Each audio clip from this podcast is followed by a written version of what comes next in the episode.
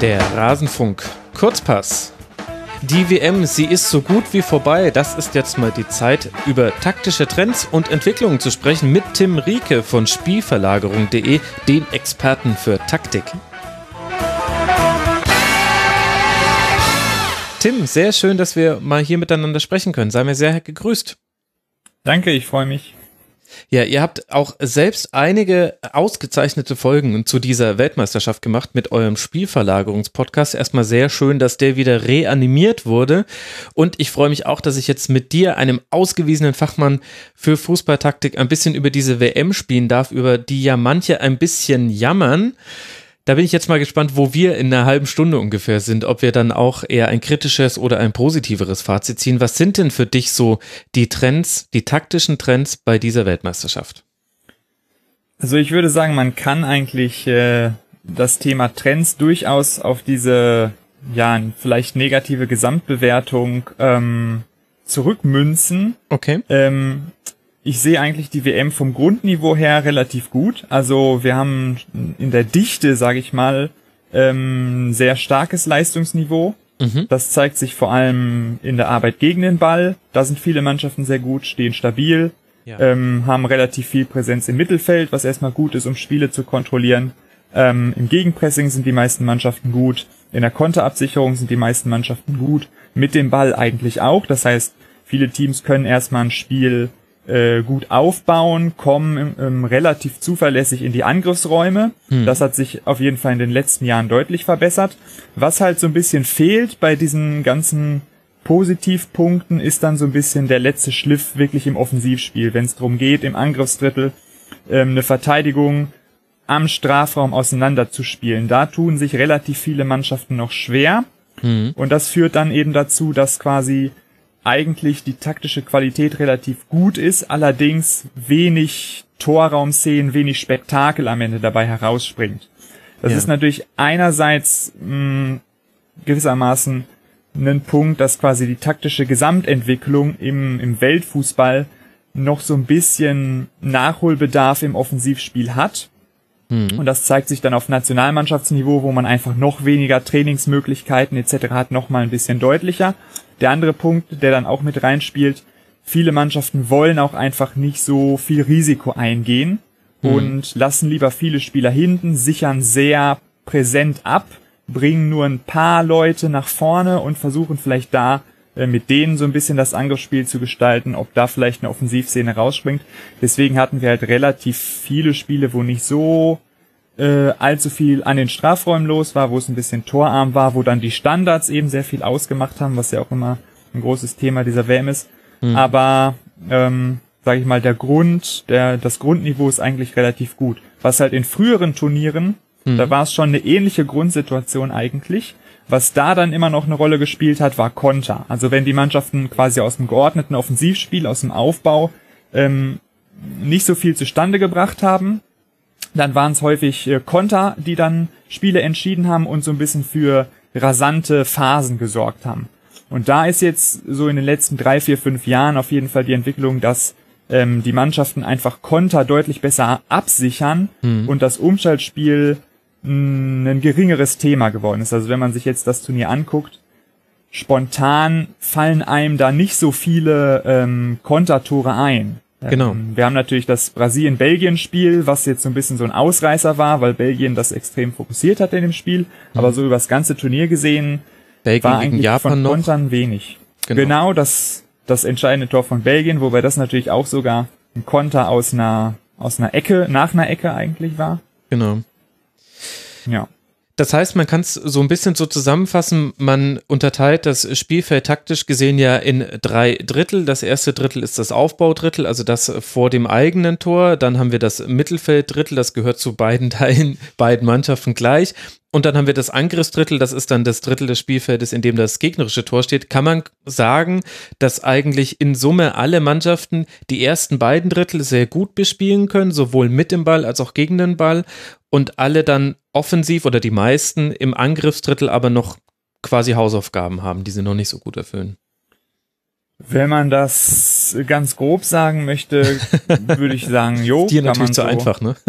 ja, gut, aber so als, als grobe als grobe Orientierung, denke ich, kann man das schon äh, sagen. Gibt natürlich dann immer äh, gewisse Unterschiede und man muss halt auch so ein bisschen einkalkulieren, dass eben diese, ja, diese Vorsicht im Angriffsdrittel auch so gewisses bewusstes, bewusste Risikovermeidung darstellt, dass man da eben nicht ähm, zu viel ähm, Spieler nach vorne bringen will im Normalfall. Und wenn man einfach wenig Präsenz in den Angriffszonen hat, dann sind die Möglichkeiten natürlich auch ein bisschen begrenzt, selbst wenn man das gut macht. Also man hat auch Mannschaften gesehen ähm, oder Ansätze gesehen, die da einige interessante Ideen ähm, gezeigt haben. Also es war jetzt auch schon so, dass wenn man zwar wenig Offensivspieler vorne hatte, dass aber die Mannschaften schon versucht haben, die etwas enger zu staffeln, viel mit Dribblings zu arbeiten, so also enger zu staffeln, meinst du, dass die näher beieinander stehen? Genau, dass sie näher beieinander stehen, dass man quasi bessere Verbindungen hat und sich dann vielleicht auf eine Zone fokussiert. Brasilien hat zum Beispiel häufig über halb links angegriffen, mhm. immer mit Neymar, Marcelo und Coutinho, immer drei so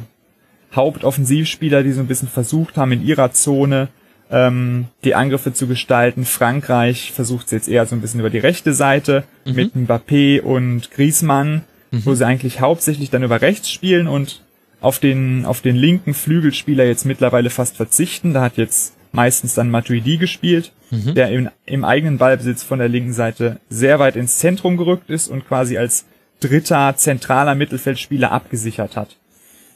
Ähm, also das sind schon so, so kleinere Überladungen. Kolumbien hat auch immer ganz viel über die rechte Seite gespielt und versucht auf dieser Seite durchzubrechen, da dann das wenige Angriffspersonal, was sie hatten, quasi in diese Zonen hineingeschoben. Ja. Und dadurch hat man natürlich dann auch eine, eine gute Absicherung. Wenn man den Ball verliert, sind eigentlich alle Spieler schon direkt in der Nähe und können sofort nachsetzen oder die Konterwege zumachen. Ähm, das ist dann so, kann man dann relativ gut verbinden eigentlich. Mhm. Genau, und gleichzeitig hat man viele Anspielstationen dann in dieser Zone, was dann in der Theorie dazu führen würde, dass an anderen Orten des Spielfelds Räume entstehen, die man dann über schnelle Seitenverlagerung nutzen kann. Also das war was, was man gesehen hat äh, bei Belgien, die immer wieder versucht haben, meiner Meinung nach, dass man Hazard in einen Zweikampf bekommt, indem er erstmal nur jetzt zum Beispiel gegen Benjamin Pavard ins direkte Duell gehen kann und dahinter und rundherum um sich noch ein bisschen freie Fläche hat, also nicht ein bisschen seine Dynamik ausspielen kann. Insgesamt hat man das aber relativ selten gesehen, fand ich, bei dieser Weltmeisterschaft. Und was mir richtig äh, stark aufgefallen ist, waren, dass diagonal aus der Verteidigung gespielte Bälle im Aufbauspiel ganz wenig eingesetzt wurden. Im Grunde hat man es vor allem bei Deutschland gesehen, weil Jerome Boateng diese Bälle einfach schlagen kann. Aber viele andere Nationen haben darauf verzichtet. Kannst du dir erklären, warum? Oder ist meine Beobachtung nur selektiv richtig? Hm, ja, so falsch ist sie nicht. Ähm, scheint tatsächlich so zu sein, dass so bereitstehende Flügelspieler, ähm, auf die man diese Bälle erschlagen würde, ähm, ja. etwas, ja, man will, man will nicht sagen aus der Mode gekommen sind, aber werden nicht mehr so stark fokussiert. Wenn eigentlich lange Bälle gespielt wurden, dann tatsächlich auch wieder in diesem, in diesem System, dass man quasi enge Ballungen herstellt und die langen Bälle da in diese Zone hineinspielt, um auch mhm. wirklich gut abgesichert zu sein. Ähm, und um quasi Abpraller zu gewinnen, den Ball erstmal festzumachen, das haben dann doch ein paar Mannschaften so gemacht. Mhm. Wirklich so weiträumige Diagonalbälle tatsächlich nicht so viel. Aber wie man das jetzt genau erklären kann, puh, Schwierig zu sagen. Vielleicht braucht man da auch einfach die Spieler, die das auch spielen können und die auch das Selbstbewusstsein haben, diese Pässe zu nehmen. Also vielleicht ist das auch ich glaube, relativ viele Dinge, über die wir heute sprechen, können wir unter dem Punkt Risikovermeidung abspeichern. Also sprich, die, die Mannschaften könnten es auch noch riskanter im Aufbau, im Offensivspiel, aber bei einer Weltmeisterschaft, wo du auch gar nicht viele Spiele hast, wo einzelne Situationen das Spiel entscheiden können, wählst du wahrscheinlich die sicherere Variante und so ein Diagonalball aus der Abwehr ist eben auch ein recht riskanter Pass, vor allem wenn er auf einen aufste ähm, breitstehenden Außen gespielt wird und eben nicht in einen Raum, wie du es gesagt hast. Also Kroatien zum Beispiel wenn die einen langen Ball auf Mandzukic äh, schlagen, dann steht direkt rund um Mandzukic steht irgendeiner der anderen Offensivspieler, um den Abpraller oder den zweiten Ball zu gewinnen oder eben, wenn Mandzukic das Kopfballduell verliert und der Ballbesitz wechselt, schnell wieder angreifen zu können. Mhm. Also das, was du gerade gesagt hast. Vielleicht ja. kommt das daher. Ja, tendenziell wahrscheinlich schon, wobei man das ja auch machen könnte, dass man tatsächlich einen Flügelspieler zumindest sehr breit stehen lässt, ähm, den anderen weiter nach innen zieht. Dadurch würde natürlich der Gegner dann schon mal ein bisschen auf die Seite gelockt. Das heißt, man muss mhm. eigentlich doch offensiv etwas breiter bleiben. Dann könnte man eben die, die, ähm, das Mittelfeld etwas tiefer zurückziehen. Dann wäre man schon noch relativ gut abgesichert. Aber hätte dann eben wenig Präsenz in den Strafraum rein. Also so kann man das vielleicht erklären, dass es äh, bisschen schwierig ist, ähm, quasi diese, diese Breite in den Offensivzonen mit den anderen Prinzipien so ganz äh, einfach zu verbinden. Also man kann ja. das schon äh, miteinander kombinieren, aber man muss an irgendeiner Stelle muss man schon gewisse Abstriche machen und dann setzt sich wahrscheinlich doch eher jetzt aktuell ähm, dieser Weg durch, dass man es eher mit den kompakten ähm, Offensiven tatsächlich verbindet. Mhm. Gibt es denn ein WM-System, was natürlich für alle Taktik-Nerds jetzt ein lustiges Wortspiel war? Haha. ein WM-System eigentlich nicht. Ich bin relativ froh darüber, dass wir doch ähm, sehr viel Variation auch gesehen haben in dem Turnier. Mhm. Und dass man eigentlich für sehr viele Mannschaften ähm, doch auch so gewisse markante Eigenheiten festmachen kann. Ähm, das war bei den letzten Turnieren nicht immer so. Also wir hatten doch zuletzt häufig immer so eine große Gruppe von Mannschaften, die sich eigentlich alle sehr ähnlich waren, ja. die dann alle so, ein, so eine Art Standardsystem hatten, mit ähnlichen Rollen, mit ähnlichen strategischen ähm, äh, Fokuspunkten und die alle so ein bisschen sich sehr stark einfach an so einem Status quo orientiert haben. Hm. Und das ist jetzt eigentlich so ein bisschen aufgebrochen worden Natürlich Viererkette beispielsweise ist jetzt was, was immer noch sehr wichtig ist, was viele machen. Ähm, wenn man es rein auf die Formation bezieht, dann haben wir natürlich immer noch viel 4-2-3-1, 4-3-3 und so weiter. Aber die Systeme unterscheiden sich doch alle so ein bisschen mehr, sind mehr auf die Spiele angepasst und für, man kann wirklich für fast jede Mannschaft sowas, sowas, ja, sowas Spezielles quasi benennen, was sie mhm. ausmacht. Und das ist eigentlich sehr, sehr schön, wenn man jetzt irgendeine Mannschaft rausgreift, nehmen wir Kolumbien beispielsweise, die halt diese Rechtsüberladung im Ballbesitz extrem fokussiert haben und das geringe Aufrücken in einem, in einem ganz starken Maße ähm, umgesetzt haben. Man kann Mexiko nehmen, die mhm. zum Beispiel eine der Mannschaften waren, die noch vergleichsweise breit gespielt haben in der Offensive, also tatsächlich relativ viel mit diesen Verlagerungen äh, gearbeitet haben, die wir sonst seltener gesehen haben und die ja sehr stark noch auch Konter versucht haben zu nutzen. Teilweise beispielsweise im gegen den Ball äh, bewusst ein bisschen breiter gespielt haben. Dann haben wir, hm, was kann man jetzt noch nennen? Portugal beispielsweise hat sich sehr stark so auf die, auf die Offensivlinie konzentriert und hatte dann zwischen den Halbräumen relativ wenig Verbindungen. Kannst Kroatien kommt jetzt stark über das Mittelfeld.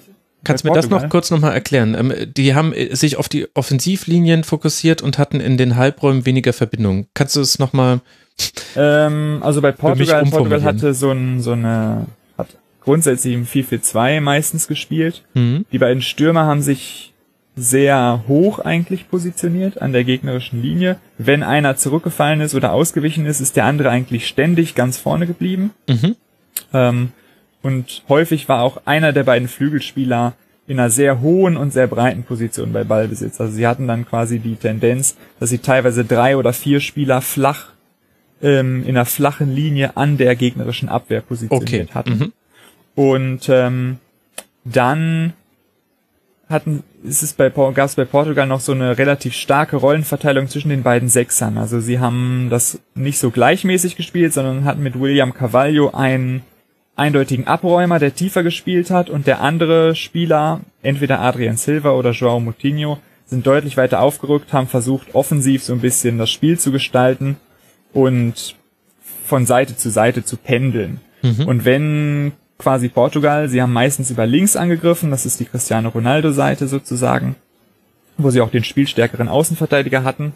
Wenn sie da nicht weitergekommen sind, dann äh, war häufig der offensivere Sechser schon etwas weiter aufgerückt, konnte mhm. nicht direkt eingebunden werden. Und wenn sie dann verlagern wollten, musste häufig der tiefere Sechser auf diese linke Seite ähm, nach hinten fallen, weil er eben nicht sich in höherer Position dahin schieben konnte, um die Absicherung quasi nicht aufzugeben.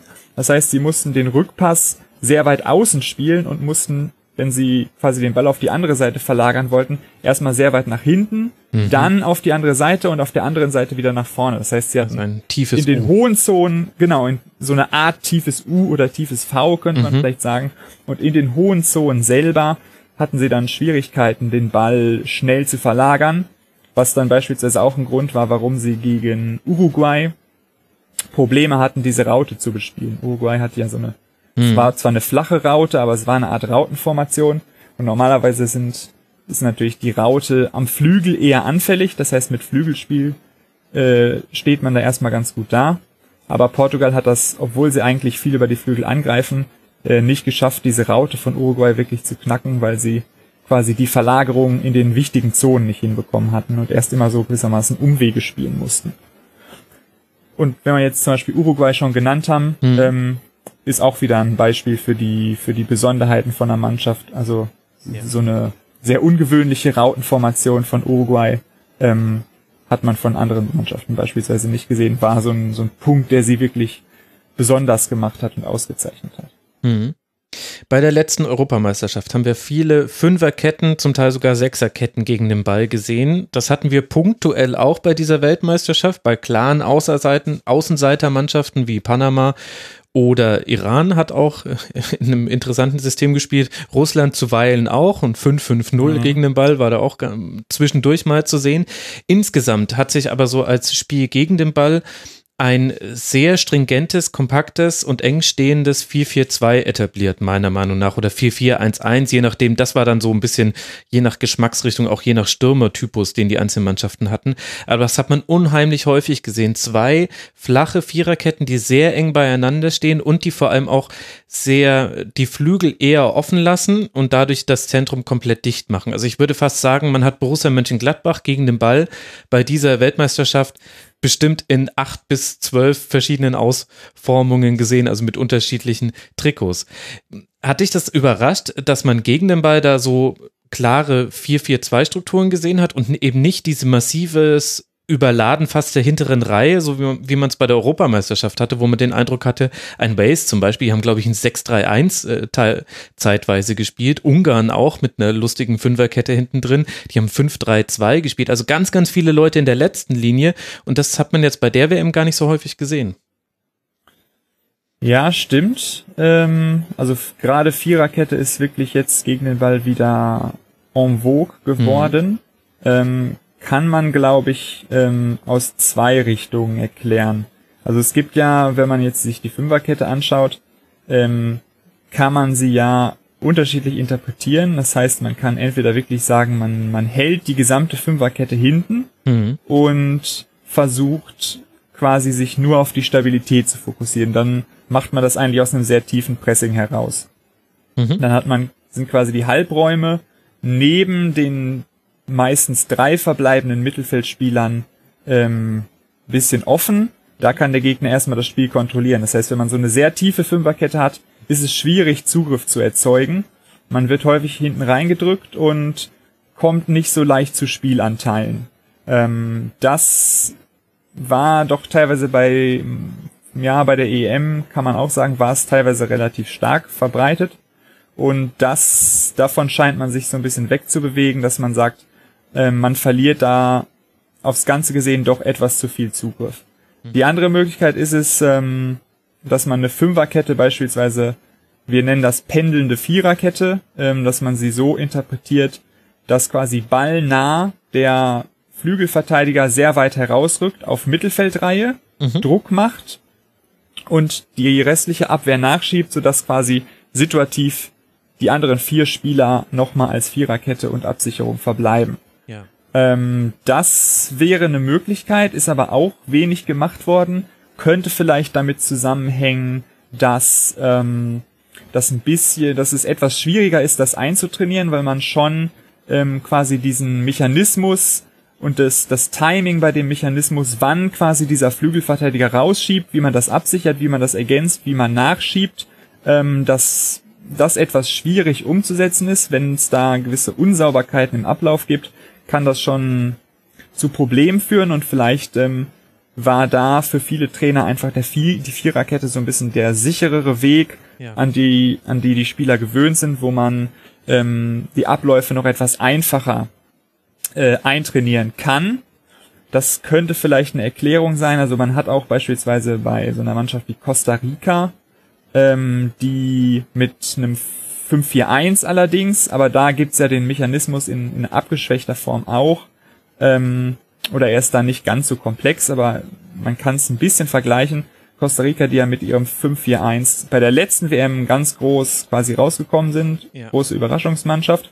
Und bei diesem Turnier im Wesentlichen eigentlich dasselbe System gespielt haben. Auch fast mit den gleichen Spielern. Aber mit nur einem Punkt eigentlich relativ, ja, sang- und klanglos kann man sagen, ausgeschieden in der Vorrunde. Ähm, die einfach diesmal das System nicht ganz so sauber ähm, umgesetzt haben. Und dadurch hat es dann schon nicht mehr ganz so gut funktioniert, wobei man bei Costa Rica äh, fairerweise auch dazu sagen muss, dass der Knackpunkt eigentlich eher im Offensivspiel lag. Also sie mhm, haben, genau. sie waren eigentlich offensiv zu, zu harmlos, denn so schlecht hat das, das Defensivsystem auch nicht funktioniert. Mhm. Gegen Serbien ähm, Freistoßtor kassiert und gegen Brasilien genau. die beiden Treffer erst in der Nachspielzeit. Spät, genau. Allerdings bis dahin auch schon einiges zugelassen, das gehört schon genau. mit dazu. Ja. Mhm.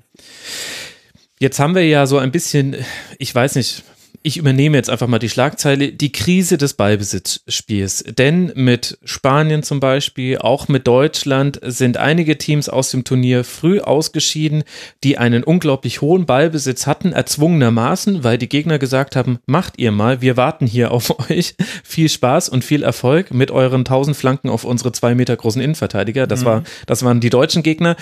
Bei Spanien war es so, die haben die Flanken dann doch eher vermieden. Das ist ja auch eher das spanische Spiel. Sogar als Costa gespielt hat, haben sie zwischenzeitlich mal vergessen, dass sie jetzt auch Flanken hätten können. Wie siehst du denn diese ganze Kontroverse, dass wir jetzt, oder Kontroverse, diese Debatte darum, dass wir bei dieser WM jetzt einige ballbesitzfokussierte Teams gesehen haben, die keine Lösung gefunden haben gegen tiefstehende Gegner? Ist es so kritisch, wie es zum Teil dargestellt wurde? Nee, also für mich ist die Debatte, ja, ich mag die, ich mag die Debatte eigentlich nicht, weil sehr gewissermaßen an so, an so einem Punkt vorbeigeht. Also es wird häufig dann darauf geschaut, okay, jetzt sind hier ein, zwei, drei, vier Ballbesitzmannschaften vielleicht, die bei dieser WM nicht so zum Zuge gekommen sind, die keinen Erfolg hatten. Mhm. Und dann wird daraus wieder so, ja, mal wieder äh, so ein paradigmatisches Ergebnis rausgezogen, dass jetzt angeblich der Ballbesitzfußball tot sein. Man kann sich genauso gut irgendwie, weiß ich nicht, Defensivmannschaften angucken, von denen man vor dem Turnier mehr erwartet hätte, oder Umschaltmannschaften, von denen man vor dem Turnier erwart mehr erwartet hätte und die es auch nicht äh, gepackt haben. Man muss eigentlich die, die Fälle, um die es da geht, quasi für sich einzeln erstmal betrachten. Also bei Spanien kann man natürlich sagen, ja, sie hatten ein ballbesitzorientiertes System, das hat nicht funktioniert, aber das sagt eigentlich erstmal noch nichts darüber aus, dass jetzt der Ballbesitzfußball irgendwie tot sei, sondern das war erstmal ein Problem von Spanien selber, hm. die quasi ähm, zu wenig Präsenz nach vorne gebracht haben, weil sie zu viele Mittelfeldspieler gleichzeitig hatten, die sich nach hinten fallen lassen haben. Ähm, bei Deutschland wiederum könnte man vielleicht als das Hauptproblem eigentlich sehen, dass über viele Phasen ähm, der drei Spiele ähm, abgesehen beispielsweise von, vom Anfang gegen Schweden, ähm, sozusagen die Verbindung innerhalb des Mittelfelds und die Absicherung innerhalb des Mittelfelds zu lasch war. Also das quasi, man hatte immer so ein bisschen dieses Problem, Groß äh, geht im Ballbesitz nach links, versucht von da das Spiel zu gestalten und wenn Kedira der andere Sechser ist, hat man immer die Tendenz, dass Kedira lieber nach vorne aufrücken will und man hat quasi dann zwischen den beiden eine große Verbindungslücke, die einfach sowohl für das Spiel mit Ball als auch für etwaige Konterabsicherung Probleme gibt. Das heißt, es sind sehr unterschiedliche Problemkonstellationen eigentlich gewesen zwischen diesen Mannschaften, aus denen man schwer irgendwas Allgemeines ableiten kann. Genauso kann man beispielsweise sagen, ähm, wenn man jetzt zum Beispiel auf, auf Real Madrid guckt, die mhm. jetzt dreimal die Champions League gewonnen haben, sind natürlich keine klassische Ballbesitzmannschaft als solche, aber sie nutzen eigentlich den Ballbesitz sehr, sehr effektiv, wenn sie quasi viele Spieler nach hinten ziehen, tief zirkulieren, den Gegner locken und einfach schwer, es schwer ist, Zugriff auf sie zu erzeugen. Indem sie einfach immer den Ball über Kroos, über Modric, die nach außen herauskippen, halten können. Ähm, und quasi den Gegner mit Unterladung so ein bisschen vor Probleme stellen. Mhm. Ähm, genauso kann man jetzt beispielsweise bei den, bei den Mannschaften, die im Halbfinale sind, Belgien ist eigentlich eine klassische Ballbesitzmannschaft, hat sich nur jetzt in einem Spiel gegen Brasilien extrem auf Konter verlegt. Äh, Kroatien ähm, definiert sich ja auch sehr stark über das Mittelfeldzentrum, über die Kontrolle im Mittelfeldzentrum, Modric, Rakitic und dafür ist eigentlich auch der Ballbesitz, Verlagerung, Zirkulation ein sehr wichtiges Instrument. Mhm. Bei Frankreich äh, kann man auch eine gewisse eine, eine geschickte Nutzung zumindest des Ballbesitzes erkennen, weil sie eben aus so einer sehr abgesicherten, stabilen ähm, Position heraus auch dominant mit Ball sein können. Und Frankreich ja. hatte ja auch Spiele, wo sie viel Ballbesitz hatten, mhm. dann eben nicht ganz so aggressiv daraus ähm, attackiert haben und vielleicht als, als Umschalt- und Kontermannschaft noch etwas stärker sind, aber sie haben auch ein, ein gewisses Ballbesitzelement eigentlich.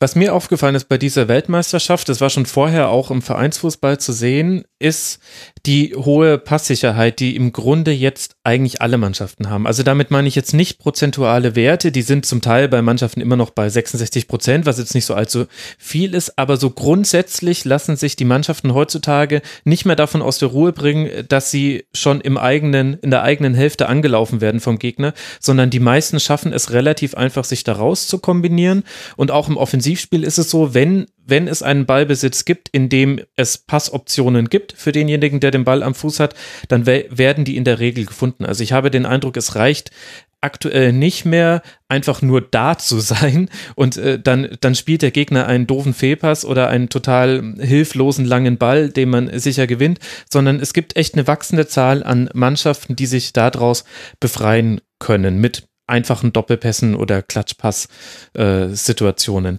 die Frage, die ich mir jetzt stelle, ist, bedeutet das, dass Dribblings wieder noch wichtiger werden? Ist es ein Zufall, dass wir Mannschaften haben wie eben Brasilien, auch Frankreich, also einmal Neymar, einmal Mbappé, vielleicht mit Abstrichen auch, ja, einige Belgier kann man da definitiv auch nennen, wo wir sehen können, okay, da gibt es bestimmte Spieler, die aus dem Stand heraus auch mal ein Dribbling gewinnen können. Äh, Timo Werner hat zum Beispiel gegen Schweden beide deutschen Tore wurden durch ein gewonnenes Dribbling gegen einen Außenspieler vorbereitet.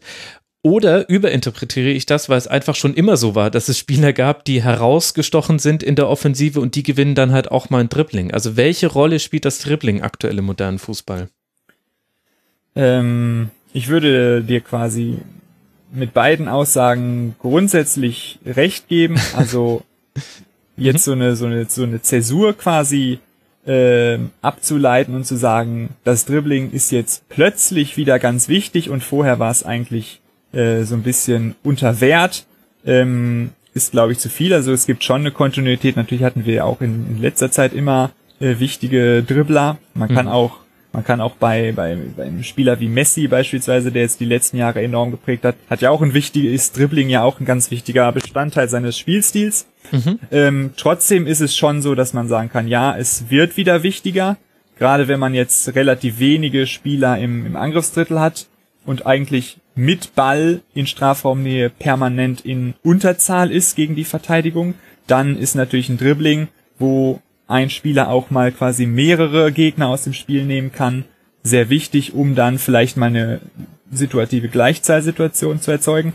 Ähm, das heißt, man kann schon sagen, das Dribbling wird wieder wichtiger. Andererseits ähm, ist es natürlich auch schwierig, dann jetzt daraus abzuleiten, dass jetzt quasi äh, der Weg der nächsten Jahre über das Dribbling führt mhm. und man dann irgendwie andere Aspekte vergisst. Also man muss auch schon immer dann zum Beispiel schauen, wie ähm, gut passt so ein Dribbling-Fokus zu der Mannschaft. Also wenn man jetzt beispielsweise Teams hat, bei denen das eine geringere Rolle spielt, heißt das nicht, dass das jetzt irgendwie rückständig ist oder so, sondern man kann auch ähm, mit einer etwas reduzierteren Dribbling-Nutzung und mehr Fokus auf Kombinationsspiel auf jeden Fall weiterhin noch Erfolg haben. Wenn man das gut umsetzt, es kommt halt immer darauf an, äh, wie gut ähm, das gemacht wird, wie gut das auf die Spieler abgestimmt ist, muss man dann im Einzelfall schauen.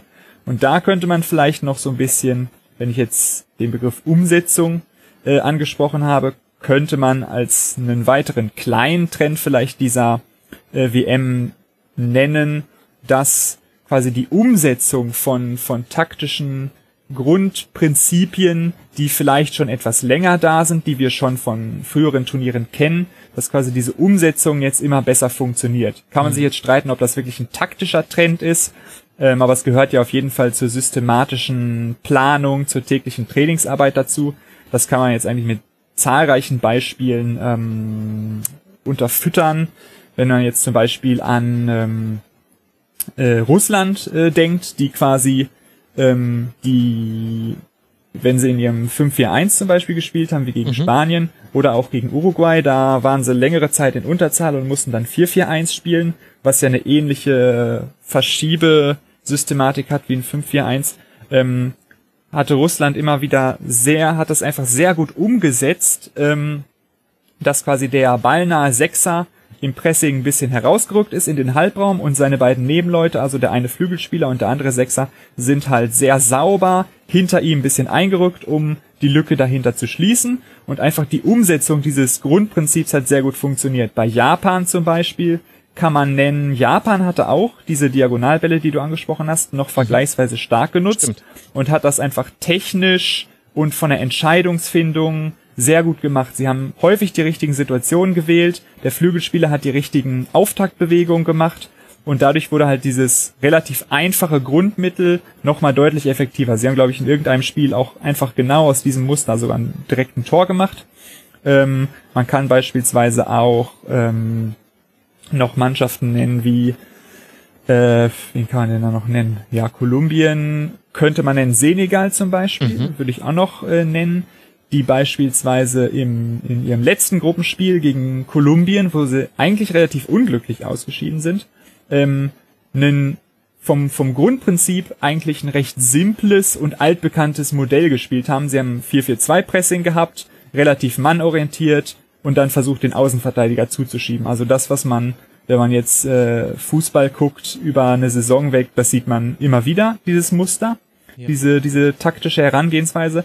Aber Senegal hat das einfach in dem Spiel sehr, sehr gut umgesetzt ähm, und quasi auch genau die richtigen Momente gefunden, um Zugriff zu finden. Wenn beispielsweise sie tatsächlich den gegnerischen Außenverteidiger zugestellt hatten, der Außenverteidiger versucht hat, dann mit einem Dribbling nach innen die Situation aufzulösen, hätte das für das Pressing sehr gefährlich werden können. Mhm. Und in dem Moment hatte dann der ballnahe Sechser sehr häufig genau die richtige Entscheidung getroffen, in welchem Moment er herausrücken muss, um gleichzeitig zusätzlichen Druck auf den Ballführenden zu machen und trotzdem seinen eigenen Gegenspieler den er quasi in dem Moment so ein bisschen außer Acht gelassen hat, scheinbar, oder von dem er sich entfernt hat, den trotzdem im Deckungsschatten zu behalten. Mhm.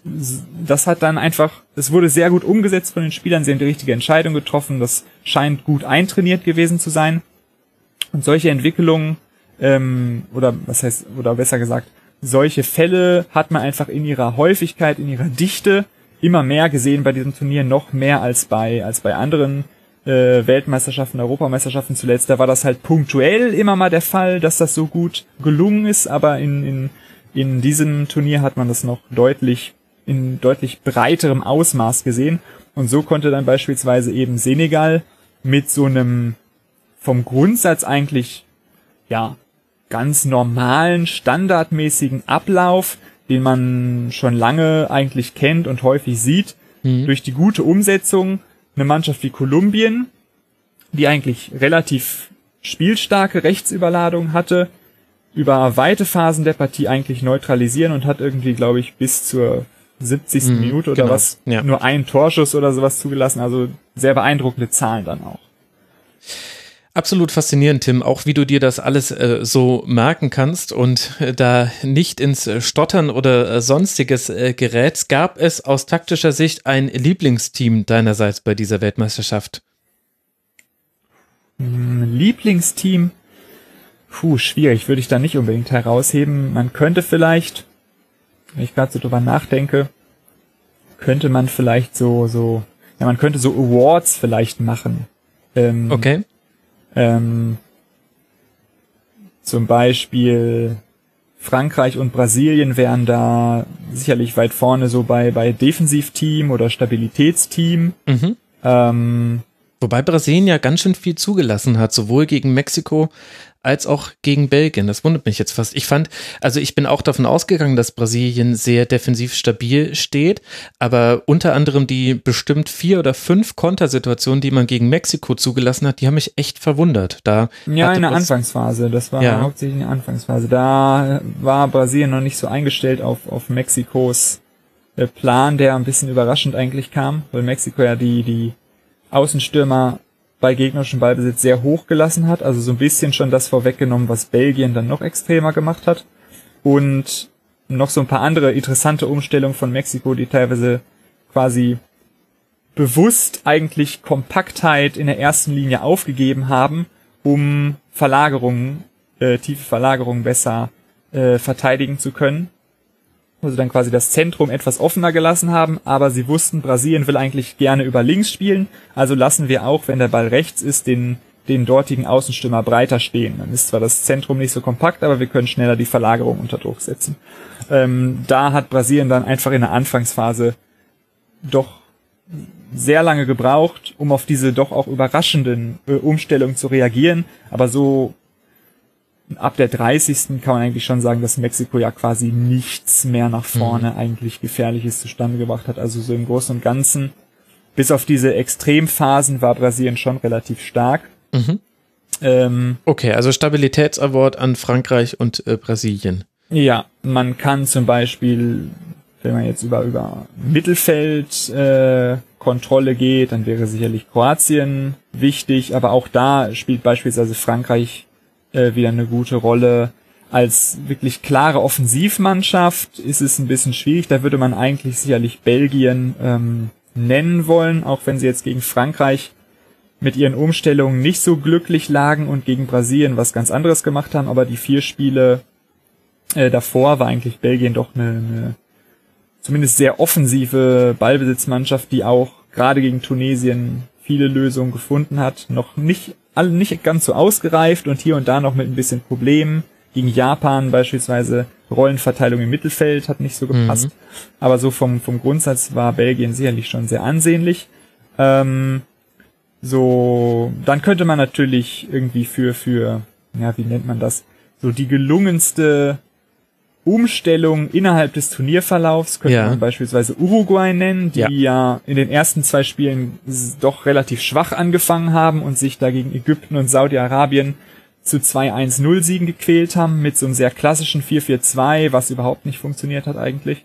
Und dann zum dritten Gruppenspiel hin haben sie ihr System umgestellt auf diese flache Raute.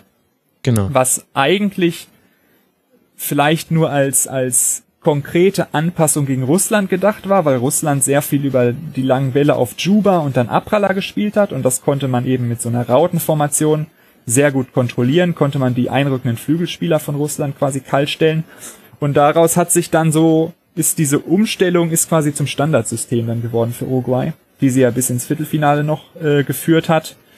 Belgien kann man vielleicht den Award verleihen für die, für die beste Anpassung oder für die extremste Anpassung im Spiel gegen Brasilien, diese, ja. diese Umstellung. Mhm.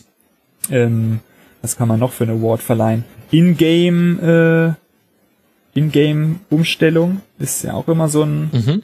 so ein Punkt. Da könnte man, könnte man denn dann in Kolumbien gegen England vielleicht? Also mhm. Also Kolumbien hatte ja große Probleme gegen England, lagen zurück und eigentlich dachte man ja, okay, das wird nichts mehr. Mhm. Und dann in der Schlussphase haben sie nochmal Druck gemacht und nach dem Ausgleich dann doch weite Teile der Verlängerung äh, dominiert, mhm. als sie dann quasi ihren extremen, ihren extremen Risikovermeidungsfokus aufgegeben genau. haben. Ja. Und auch nicht mehr dieses mannorientierte Rautenpressing wie in der Anfangsphase gespielt haben, was doch nicht ganz so stabil war. Später dann so eine Art 4-3-3 mit viel Herauskippen der Achter, wo sie dann über die Flügel äh, eröffnet haben, den Flügel runtergespielt haben und dann beispielsweise in der Offensive so eine ganz extreme, einen ganz extremen Flankenfokus äh, genutzt haben mit drei Stürmern vorne und ganz frühen Flanken, also sehr unorthodox, auch ein bisschen instabil und ja relativ simpel eigentlich gemacht, aber doch sehr konsequent mhm. und und weil es eben so ein extremer Kontrast war zu dem Ansatz der Anfangsphase, kam da England auch, auch so eine, zurecht. Mhm. Genau, und war es eigentlich auch eine sehr mutige Umstellung, die schon auch wahrscheinlich Erwähnung verdient. Zumal das Pressing dann in diesem 4-3-3 sehr flexibel war, also deutlich weniger mannorientiert. An einzelnen Stellen hatten sie noch starke Deckungen auf den Gegner, aber dann an anderen Positionen sehr flexible Bewegungen, haben häufig zwischen 4-4-2 und 4-3-3 gewechselt. Teilweise hat der äh, Quadrado hatte so eine Mischrolle, hat zwischen Flügel, Achterräumen und teilweise letzter Linie gependelt und ganz wild irgendwelche Räume gestopft. Also es ist auf jeden Fall sehr interessant, was Kolumbien da am Ende gemacht hat. Mhm. Da würde ich noch also so auf Platz zwei Kroatien setzen im Spiel gegen England, wo man in der zweiten Halbzeit einfach vom 4-1-4-1 auf 4-3-3 und einer deutlich anderen Rolle für Rakitic und Modric sich verändert hat und ein bisschen mehr in Brozovic vertraut hat, defensiv. Und das war dann auch wieder eine Sache, mit der England nicht zurechtkam. Ist vielleicht auch kein Zufall, dass wir hier jetzt gerade zwei Teams genannt haben, die gegen England gespielt haben, weil die definitiv den Award fürs Ingame-Coaching nicht bekommen würden. für, für, andere Dinge vielleicht, aber äh, für andere Dinge vielleicht, ja, für Standards natürlich. Genau. Ähm, aber ich möchte mit dir noch kurz, wenn ich dich jetzt schon hier habe, Tim, dann muss ich mit dir kurz auf das WM-Finale vorausblicken. Frankreich gegen Kroatien. Immer mal wieder wurden die beiden Mannschaften jetzt schon genannt. Wie guckst du denn aus deiner taktischen Perspektive auf dieses Finale? Kannst du uns endgültig verraten, wer das gewinnt? Ich sehe eigentlich doch Frankreich vorne. Also ich bin mir doch auch relativ sicher eigentlich, dass Frankreich das gewinnt. Ähm, zumal als, als Grundlage einfach auch schon hinzukommt, dass Kroatien jetzt mit den drei Verlängerungen ja. äh, wahrscheinlich zu kämpfen haben wird, gerade gegen so eine extrem athletische Mannschaft wie Frankreich, ähm, dürfte das sicherlich nochmal deutlich stärker zum Tragen kommen als beispielsweise gegen England. Mhm. Ähm, der Punkt wird eigentlich oder wird wahrscheinlich sein, ähm, Frankreich, also erstmal ist natürlich die Frage, wie entwickelt sich das Spiel überhaupt strategisch? Ähm, wer wird so ein bisschen eine gestaltende Rolle einnehmen? Gibt es irgendwie so eine klare Verteilung, dass eine Mannschaft viel Ballbesitz hat und eine relativ wenig? Wahrscheinlich eher nicht. Also es dürfte in der Hinsicht doch recht ausgeglichen ablaufen. Mhm. Und dann, ähm, ja, für Kroatien wird es erstmal darum gehen, das Spiel zu kontrollieren. Das können sie eigentlich ganz gut mit dieser 4-3-3-Struktur sollte das auch möglich sein. Also sie haben das schon gegen England gemacht, dass ähm, die Achter gerne mal nach außen abgekippt sind. Da könnten sie sich diesmal jetzt auf die rechte Seite fokussieren. Mit Modric und mit Vresaiko haben sie da ja auch einen guten Außenverteidiger. Ähm, dass sie quasi die linke französische Seite mhm. so ein bisschen fokussieren, wo der Flügelspieler tiefer und enger verteidigt. Ähm, und da dann schauen, ob sie so ein bisschen sich erstmal nach vorne arbeiten können in die Offensivzonen, ähnlich wie das ja Belgien auch versucht hat. Ja. Ähm, und da sich erstmal so ein bisschen festzusetzen. Ähm, dann hätten sie eine gute Spielkontrolle und müssten dann schauen, was sie im Angriffsdrittel machen. Gegen England haben sie ja dann irgendwann angefangen, sehr viel auch mit, mit Flanken und Strafraumpräsenz und Verlagerungen zu arbeiten. Mhm. Da müsste man dann gucken, ob das gegen Frankreich vielleicht etwas zu riskant ist, weil Frankreich natürlich eine sehr, sehr starke Kontermannschaft ist. Nochmal stärker als England, die da von den Einzelspielern schon unangenehm sind, weil sie ja relativ viele dynamische Leute schnell nach vorne bringen konnten, aber Frankreich ist einfach von den Kontermechanismen nochmal deutlich stärker. Das hat man auch jetzt gegen Belgien wieder gesehen, ähm, über Pogbas Dribblings, äh, die, die zurückfallende Bewegung von Griezmann, das Ausweichen von Giroud und die Tiefenläufe von Mbappé. Das ist eigentlich eine sehr, sehr gute Kombination. Und dann wird Kroatien dann vielleicht versuchen, dass sie das Mittelfeld etwas asymmetrisch äh, ausrichten, dass quasi ein Achter nach außen geht und die beiden anderen Mittelfeldspieler aber deutlich enger bleiben. Gegen, gegen England haben sie das ja ein bisschen breiter angelegt, um schneller zirkulieren zu können. Hier dürfte es wahrscheinlich noch mehr um Absicherung gehen. Mhm. Und ähm, ja, da muss man schauen, wie Kroatien sich genau im Angriffsdrittel verhält. Das könnte sicherlich ein wichtiger Punkt sein, äh, ob Frankreich da zu Kontern kommt, wenn Kroatien ein bisschen aggressiver nach vorne spielt. Mhm. Dann wäre noch die Frage, wie greift Frankreich an? Da haben sie sich ja gegen Belgien auch eher zurückgehalten. Ja. Wahrscheinlich werden sie auch wieder versuchen, die rechte Seite zu fokussieren und dürften dann sehr stabil stehen. Also Konter für Kroatien wird es wahrscheinlich auch eher nicht so viele geben. Mhm. Und ähm, Frankreich muss dann natürlich, ja, schauen, dass sie da, dass sie da über halb rechts irgendwie angreifen. Die Frage wird auch wieder sein, was machen Rakitic und Modric? Ähm, rücken sie wieder so viel heraus im Pressing wie gegen England, wo das doch anfangs sehr, sehr riskant war, muss man auch sagen. Später, wie gesagt, wurde es besser, aber sie hätten durchaus in der ersten Halbzeit auch ein zweites Tor kassieren können. Das war schon etwas unvorsichtig. Würde man eigentlich nicht erwarten, dass sich das jetzt gegen Frankreich wiederholt. Ähm, andererseits, wenn man beispielsweise ähm, so ein bisschen in Kroatien vielleicht die, die Sturmlinie etwas asymmetrisch anordnet, ähm, dann mit Mandzukic die Verbindung zwischen den Innenverteidigern abschneidet und dann äh, Frankreich so ein bisschen auf eine Seite zu lenken versucht, könnte zumindest der ballnahe Achter sehr weit rausrücken und dann versuchen, den Innenverteidiger zu langen Bällen zu zwingen. Dann hätte man noch zwei Mittelfeldspieler hinterm Ball und könnte dann ähm, ja Frankreich so ein bisschen aus dem Rhythmus bringen. Oder die Achter ziehen sich weiter zurück und versuchen halt äh, erstmal den Raum für Mbappé zu versperren, Frankreich mhm. nach außen zu drängen. Ähm, also man kann, denke ich mal, davon ausgehen, dass es erstmal von beiden Seiten etwas defensives, kontrolliertes Spiel ähm, werden wird. Das könnte tatsächlich auch dazu führen, dass es ähm, doch an Chancen insgesamt wenig gibt. Ja. Weil beide Mannschaften eben ein sehr stabiles Grundsystem haben, gut absichern können, ballsichere Leute haben, die im Mittelfeld im, auch im Gegenpressing nicht so viele Fehler machen ähm, so dass es auch über Gegenpressing schwierig ist, dann nochmal zu, zu Chancen vielleicht zu kommen. Konterabsicherung könnte bei beiden, sollte bei beiden auch relativ gut funktionieren. Das heißt, man wird jetzt, glaube ich, kein allzu spektakuläres Spiel erstmal haben. Aber Frankreich einfach über ihre Physis, über die, über die ähm, guten Mechanismen im Umschalten könnte doch dann vielleicht so die eine oder andere äh, Chance haben.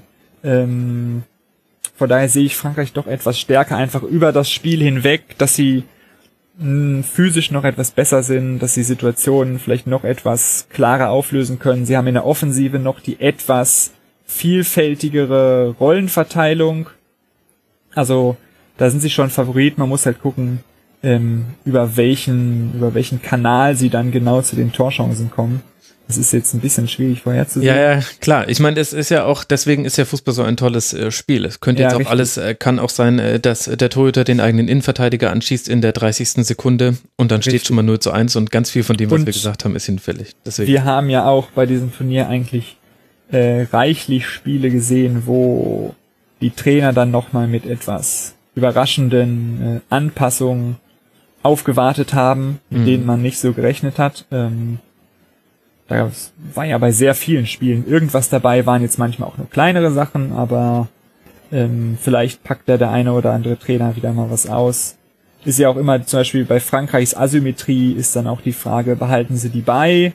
Ähm, zu welcher Seite und wie reagiert Kroatien? Darauf versuchen sie dann eher über die Mbappé-Seite anzugreifen, mhm. was Frank, äh, was Belgien versucht hat, indem sie quasi Asada Freiräume schaffen wollten, versuchen sie eher über die andere Seite anzugreifen versuchen sie vielleicht im Pressing Frankreich auf die, auf die Matuidi-Seite zu lenken, also von Mbappé weg. Das sind alles so strategische Erwägungen, wo es halt interessant wird, welchen, welche Route die Trainer da einschlagen, wie viel Risiko sie gehen, wofür sie sich genau entscheiden. Ja, schauen wir mal. Vielleicht wird auch ein Faktor, dass Frankreich dann eher noch von der Bank nachlegen kann, auch was taktische Anpassungen ja. angeht. Dalic hat jetzt schon gerade in der Pressekonferenz gesagt, auf die Frage, mit welcher Aufstellung rechnen Sie, hat er gesagt, ich muss erstmal gucken, wer alles fit ist. Das ist, glaube ich, bei Kroatien durchaus ein äh, Faktor, woher auch immer diese Fitness kommen mag, aber man hat schon deutliche Abnutzungserscheinungen gesehen in der letzten Verlängerung jetzt gegen England. Tim, ich könnte noch ewig dir dabei zuhören, wie du irgendwelche Achter in Halbräume verschiebst und äh, in meinem inneren Kopf äh, verschiebe ich ganz hastig irgendwelche Salz- und Pfefferstreuer und versuche dir irgendwie folgen zu können. Das war sehr, sehr erkenntnisreich. Vielen, vielen Dank, dass du mal mit dem Rasenfunk dabei warst. Ja, gerne. Ich hoffe, dass wir dich nochmal hier begrüßen dürfen. Wird es nochmal eine Spielverlagerungssendung geben zur WM?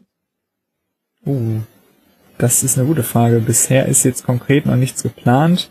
Also ihr müsst noch also mal taktisch den Deckel. Ich glaube jetzt bis zum bis zum Finale nicht unbedingt, mhm. aber spätestens so, wenn das Turnier vorbei ist, so eine Art Rückblick sollte auf jeden Fall drin sein. Das wäre doch gut. Da kann, hast du dich ja quasi dann hiermit schon warm geredet und dann können wir uns darauf freuen, das Ganze noch ein bisschen ausführlicher zu holen. Vielen Dank, Tim Rieke. Danke dir.